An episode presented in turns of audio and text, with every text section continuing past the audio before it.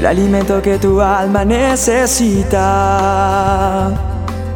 para que puedas comenzar un nuevo día. Con William Arana. La historia que te traigo hoy es de un personaje llamado Steve Martin, un hombre que quería ser un personaje en los medios, en, en la televisión, en el teatro. Sin embargo, él empezó a trabajar como, como mago y comenzó a traer público a sus shows y, y algo empezó a pasar y es que los trucos que hacía muchos no le funcionaban. Entonces, pues uno pensaría que este hombre, Steve Martin, podría haberse descorazonado, desilusionado por lo que estaba sucediendo, pero ¿sabes qué hizo? Él empezó a escuchar y a observar a su público con cuidado y notó que la gente que iba y lo veía estallaba en risas cuando el truco fallaba, porque él tenía mucha gracia.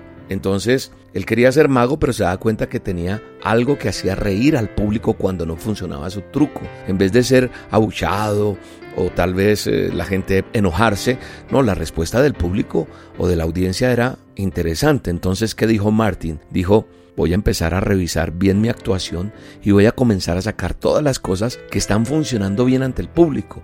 En otras palabras, Steve Martin realizó su mejor truco de magia, que fue convertir su acto ilusionista en una rutina de comedia, y se convirtió en el presentador cómico número uno del país. Y continuó hasta ser un actor muy famoso, cómico y también director y escritor. Steve Martin, ese es el personaje de hoy. Y sabes, hay mucho que aprender de Steve Martin.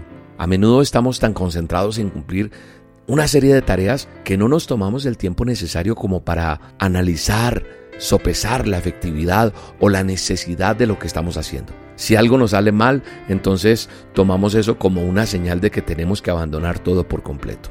Mm, claudicamos, no continuamos. Entonces yo creo que la historia real de este personaje, Steve Martin, nos sirve para analizar, para ver que la experiencia no es lo que le sucede a una persona, sino lo que una persona hace con eso. Por eso la palabra de Dios dice, oirá el sabio y aumentará el saber.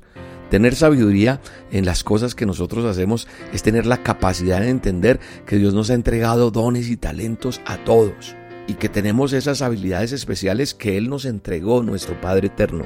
Cuando nacimos, traemos con nosotros esos talentos y esas habilidades. Y nosotros tenemos que entender que unas personas son buenas para unas cosas, otras para otras, y lo vemos en la palabra. El profeta Moisés fue un gran líder, sin embargo, necesitó a su hermano Aarón para que fuera su portavoz.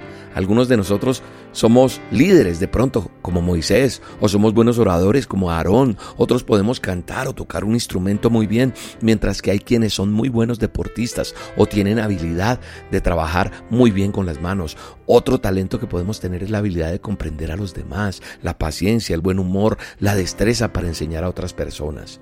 Recuerda que tienes la responsabilidad de desarrollar el talento que se te ha dado. Algunas veces pensamos que no tenemos talentos o que otras personas han sido bendecidas con más habilidades que las que nosotros podamos poseer. Y a veces no utilizamos nuestros talentos por miedo a fracasar. Y eso pudo haber hecho nuestro protagonista de nuestra historia, de la historia de hoy. Fracasar y dejar todo allí. No. Sin embargo, miró cuál era su fortaleza y la convirtió en eso que lo hizo famoso, que lo hizo fuerte. Tienes fortalezas, claro que también tenemos debilidades, pero tenemos que saber sacar todo adelante porque para eso Dios nos ha entregado habilidades, dones y talentos. Y tenemos que entender eso. Mira, me encanta lo que dice Mateo 5:16. De la misma manera, la conducta de ustedes debe ser como una luz que ilumine y muestre cómo se obedece a Dios. Hagan buenas acciones, así los demás las verán y alabarán a Dios, el Padre de ustedes que está en el cielo. Esas buenas acciones están en ti. Esos talentos, esos dones están en ti. Hay, un, hay una parábola, se llama la parábola de los talentos, y se encuentra en Mateo 25, 14. Léela. El talento como tal, en la Biblia, a lo que se refiere es una moneda, pero aplica para los dones y talentos que Dios nos ha entregado. ¿Qué hacemos? ¿Los multiplicamos o los enterramos? Yo creo que tenemos que multiplicarlos, desarrollarlos, y Dios se va a encargar de bendecir cada talento.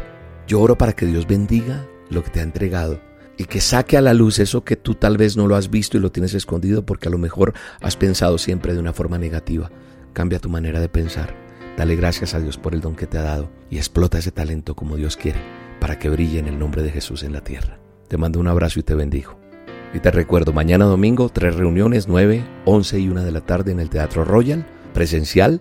Y también tenemos nuestra transmisión en vivo y en directo desde las 9 de la mañana, la reunión de cada domingo por el canal de YouTube y por nuestras redes. No te la pierdas. Seguimos conectados virtualmente como veníamos haciéndolo. Un abrazo y que Dios te bendiga siempre. No quiero olvidar las cosas que planeaste para mí, los sueños que me diste lograré por ti. No tienes que buscar a nadie más, yo quiero ir. Aquí está mi tiempo, aquí están mis horas. Aquí estoy yo. Mi vida es para ti y en ti la quiero yo invertir. Aquí están mis manos, aquí está mi voz. Aquí estoy yo. Aquí estoy yo. Oh, oh. La dosis diaria Con William Arana.